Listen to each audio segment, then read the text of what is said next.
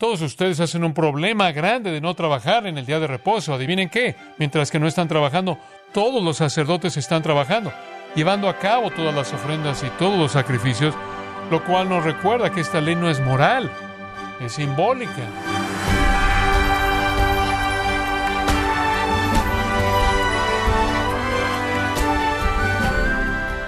Le damos las gracias por acompañarnos en este subprograma, gracias a vosotros, con el pastor John MacArthur.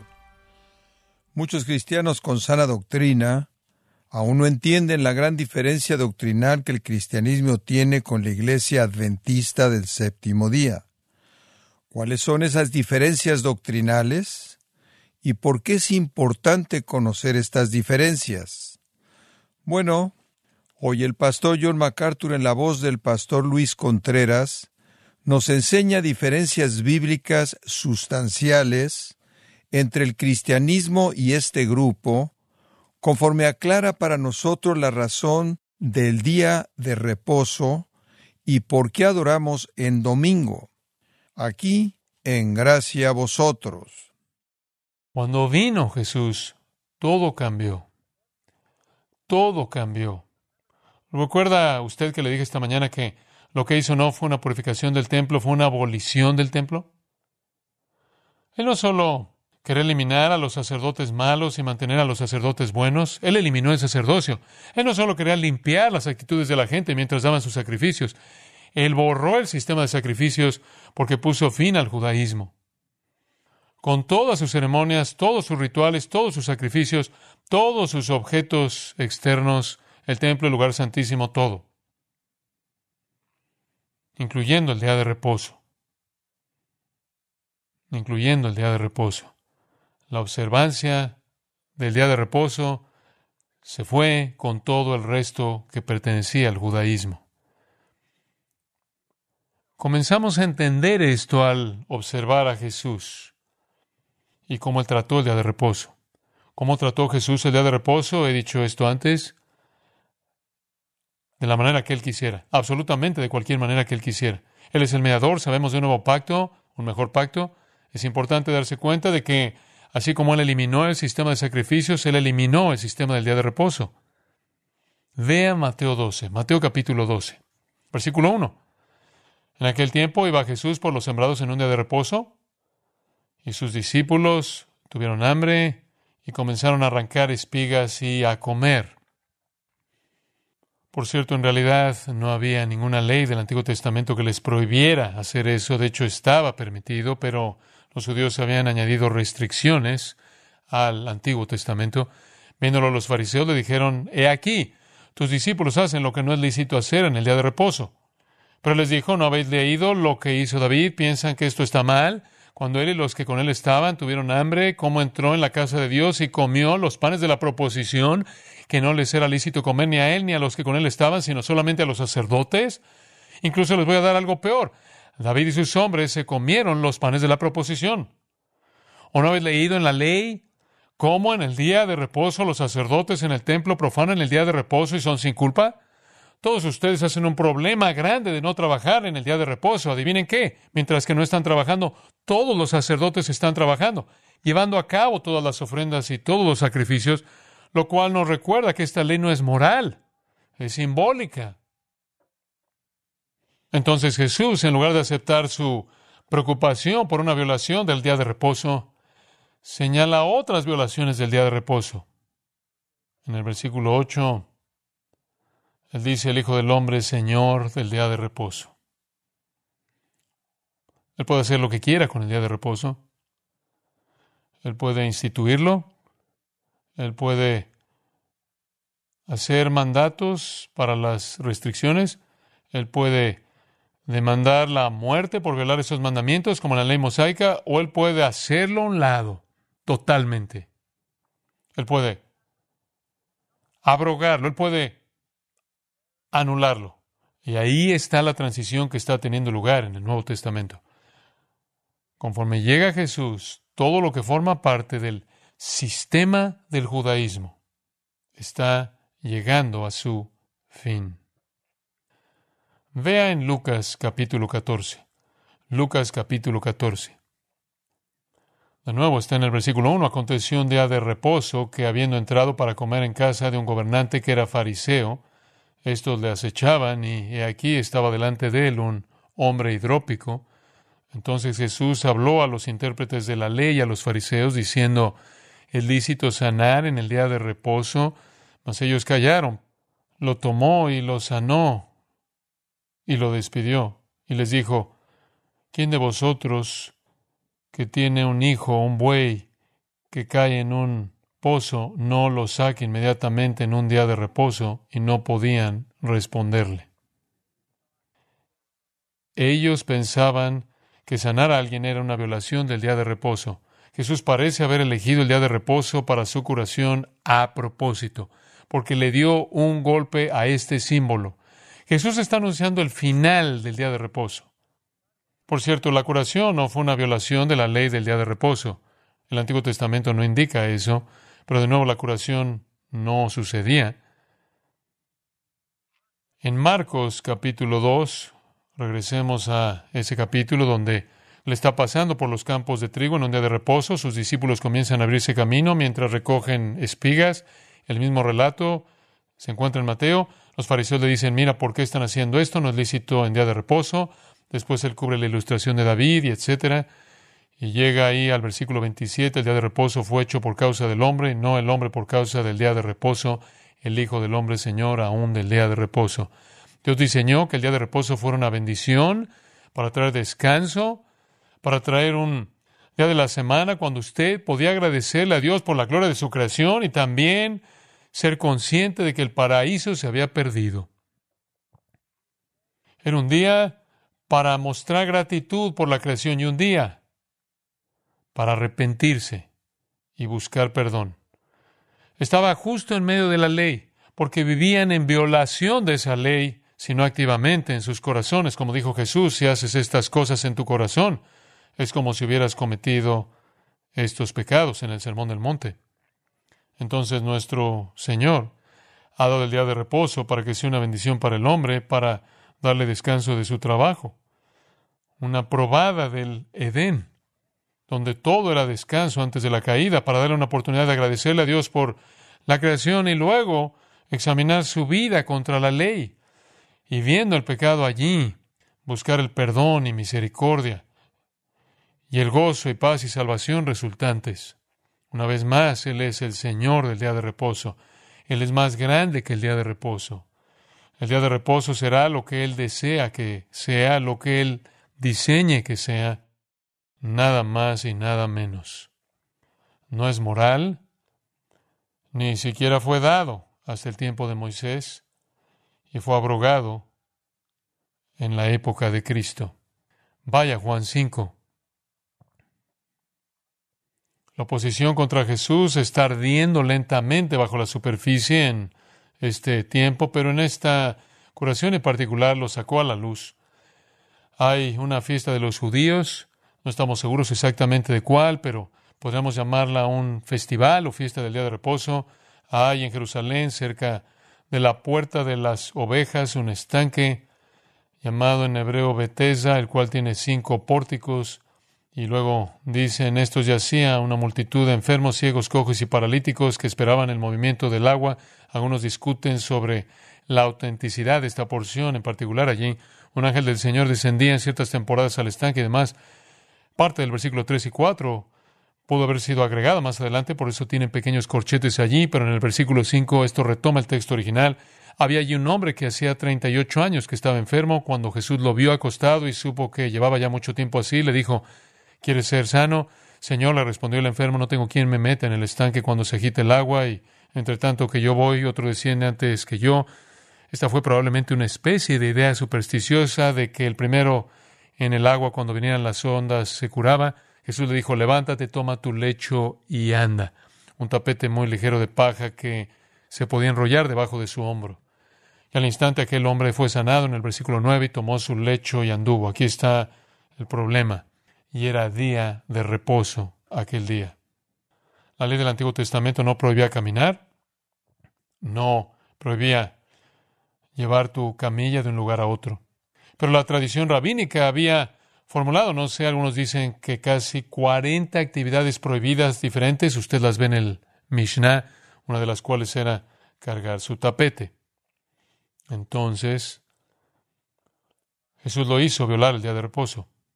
No tenía que curar al hombre el día de reposo, no tenía que ordenarle al hombre que hiciera algo que violara las sensibilidades del día de reposo de ellos, pero lo hizo y lo hizo a propósito. El versículo 15 dice, el hombre se fue y dio aviso a los judíos que Jesús era el que le había sanado, y por esta causa los judíos perseguían a Jesús porque hacía estas cosas en el día de reposo. Jesús nunca violaría los diez mandamientos. Jesús nunca violaría la ley de Dios. Él es santo, inocente, sin mancha, apartado de los pecadores. Pero Jesús hizo todo lo que quiso en el día de reposo. Y a la vista de los líderes al hacerlo, porque fue parte de derribar todo ese sistema. En el versículo 17, él incluso va más allá de eso y defiende lo que hizo al decir esto, mi padre hasta ahora trabaja y yo trabajo. Increíble. Esta es una afirmación de ser deidad. Mi padre y yo estamos haciendo nuestro trabajo delante de sus ojos. Estamos trabajando. Por esto, versículo 18, los judíos aún más procuraban matarle, porque no solo quebrantaba el día de reposo, sino también decía que Dios era su propio Padre, haciéndose igual a Dios se llamaba a sí mismo, llamaba, debo decir, a Dios su Padre. Estaba continuamente involucrado en actividades que violaban la ley del día de reposo. Los fariseos acusaron a Jesús de violar la ley del día de reposo, haciéndose igual a Dios, y esto los llevó a matarlo eventualmente. Jesús nunca intentó encajar sus actividades en la ley del día de reposo del antiguo pacto. Él estableció su propia autoridad como uno con Dios y como Señor sobre el día de reposo.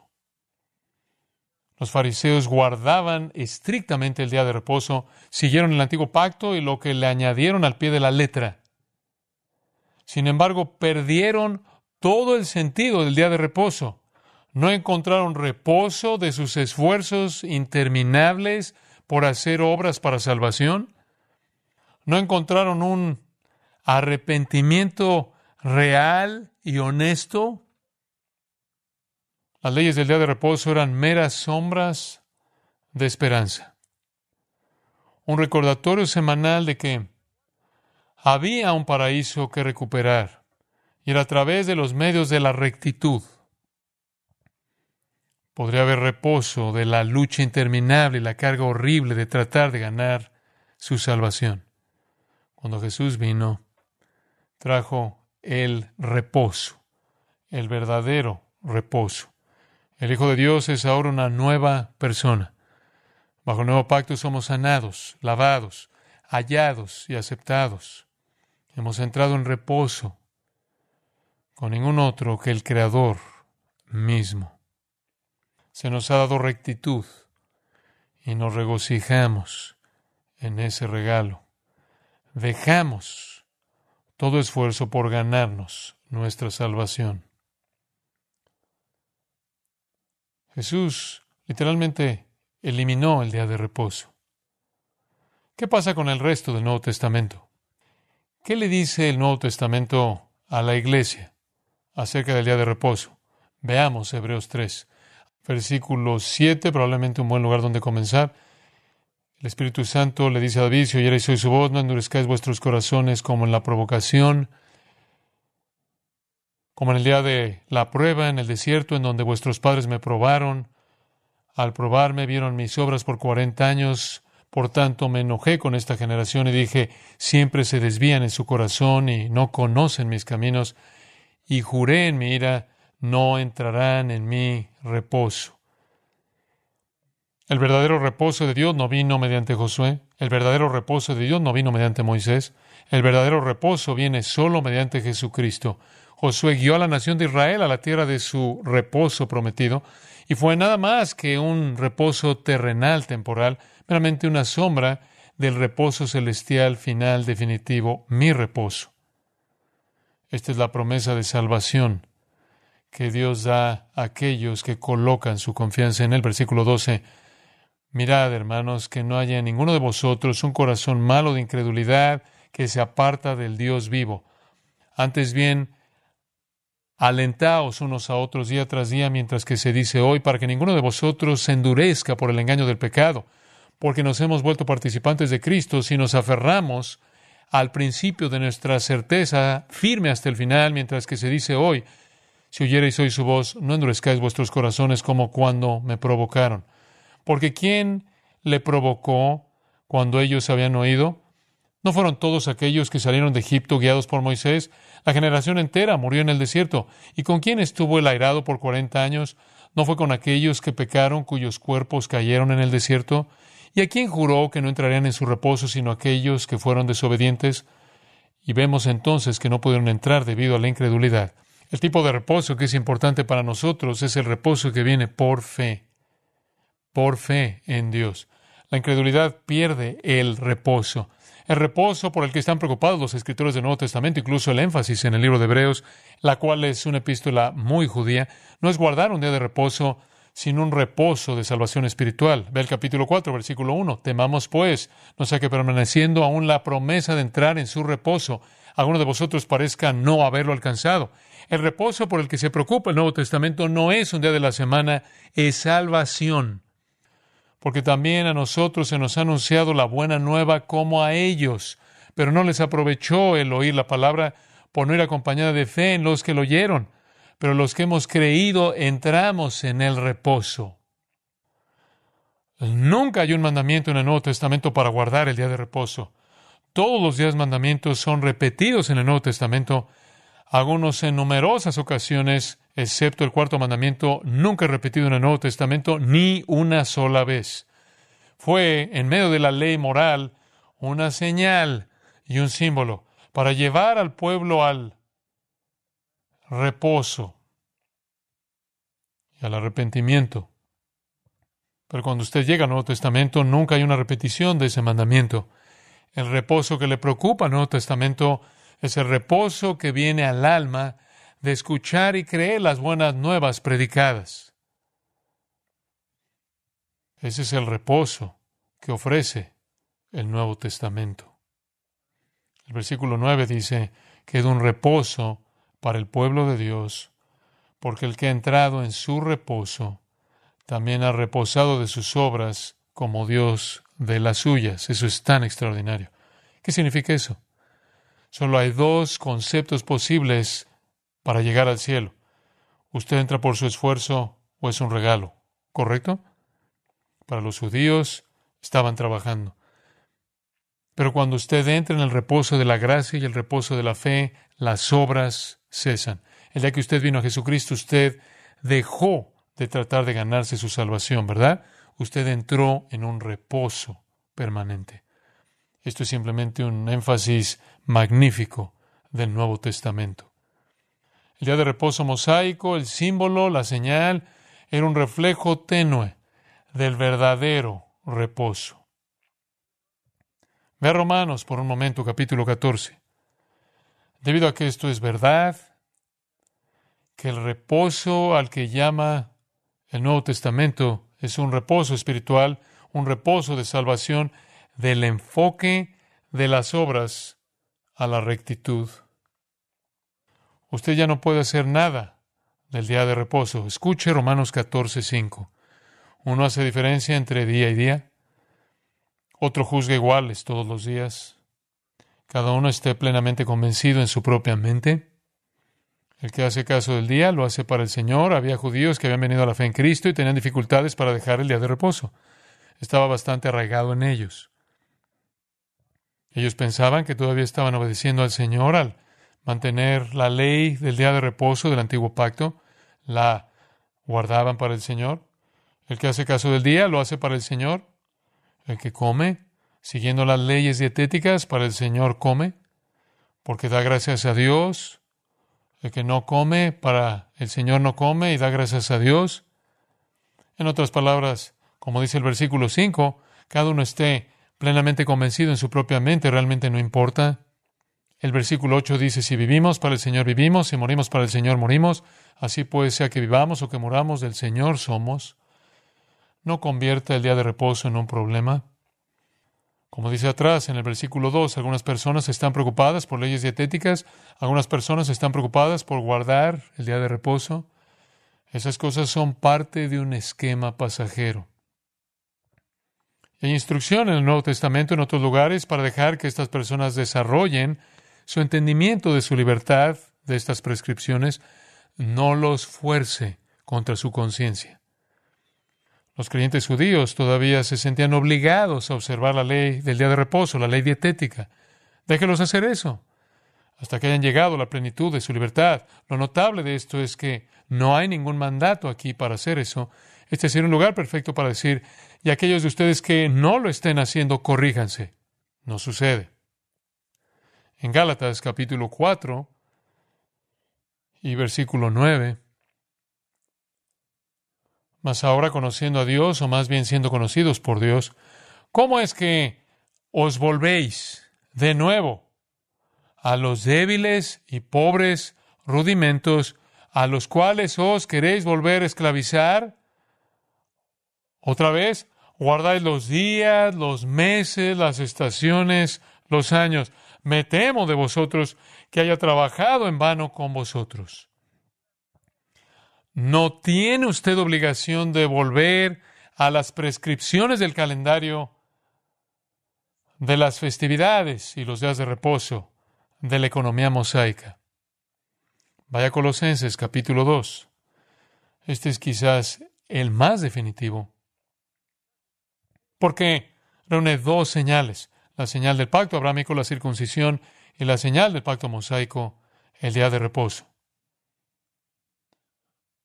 Y en Colosenses capítulo 2, claro, sabemos que la circuncisión ha sido completamente abolida en el nuevo pacto, totalmente abolida. Gálatas 5.2 dice, si recibes la circuncisión, Cristo no te beneficia. Si recibes la circuncisión, Cristo no te beneficia. No importa.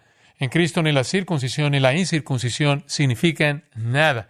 Es la fe que obra por medio del amor. Y así aquí en Colosenses capítulo 2, versículo 11, en él también fuisteis circuncidados con circuncisión no hecha a mano, al echar de vosotros el cuerpo pecaminoso carnal en la circuncisión de Cristo. Tuvieron una cirugía mucho más dramática y fue interna. Fueron sepultados con Él en el bautismo y resucitados con Él por la fe en la obra de Dios, quien lo resucitó de los muertos, y a vosotros, estando muertos en pecados y en la incircuncisión de vuestra carne, os dio vida juntamente con Él, perdonándoos todos los pecados. Haga un lado la circuncisión. Si se aferra a la circuncisión, invalidará a Cristo. La señal del pacto abrámico se ha ido y ese pacto pasa porque ese pacto no puede salvar. Y luego, en el versículo 16, por tanto, nadie os juzgue en comida o en bebida, o en cuanto a días de fiesta, luna nueva o días de reposo, todo lo cual es sombra de lo que ha de venir, pero el cuerpo es de Cristo. No deje que nadie lo retenga a un día de reposo. Y eso se refiere al reposo semanal, porque los demás días de reposo festivos son cubiertos bajo el término festival y luna nueva. No deje que nadie lo retenga en el día de reposo. Era parte del sistema que incluía el templo, el sacerdocio, los sacrificios. Se fue. Era solo la sombra, no la sustancia.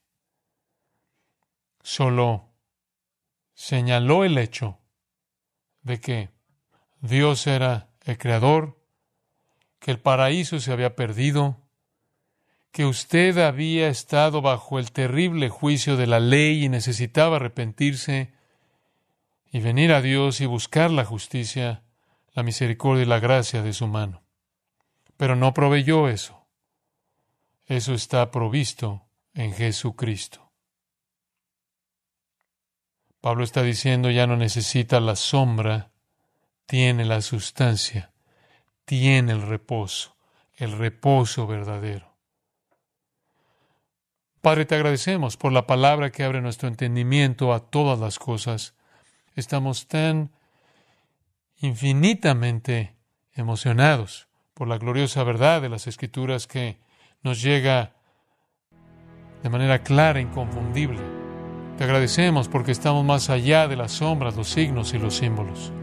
Vivimos en la realidad del reposo.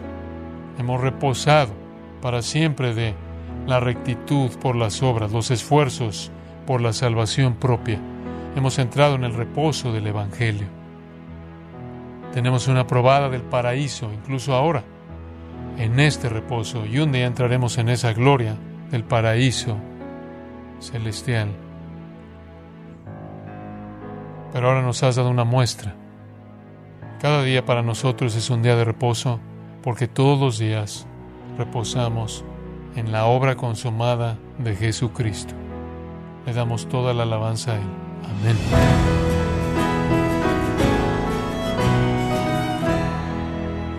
John MacArthur nos ayuda a comprender el día de reposo, por qué Dios lo creó y lo que enseñó Jesús respecto a ese día.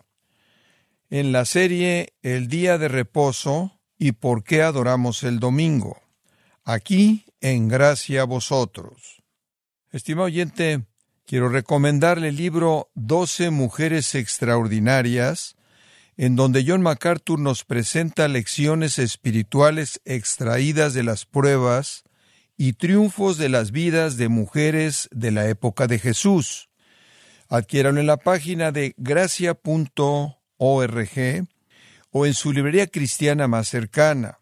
También quiero recordarle que puede descargar todos los sermones de esta serie El día de reposo y por qué adoramos el domingo, así como todos aquellos que he escuchado en días, semanas o meses anteriores, animándole a leer artículos relevantes en nuestra sección de blogs, ambos en gracia.org.